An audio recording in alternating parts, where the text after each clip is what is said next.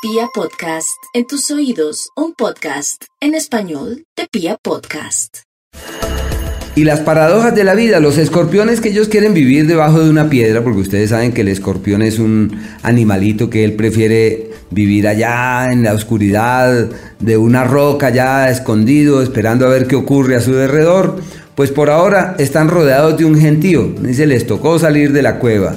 Es el tiempo de interactuar con el mundo, de relacionarse con los demás, el periodo de las amistades, de los contactos, de tocar puertas, de decir, necesito hablar con fulana, necesito comentarle a Mengano tal cosa que puede ser decisivo para que lo mío se destrabe y evolucione hacia un buen destino.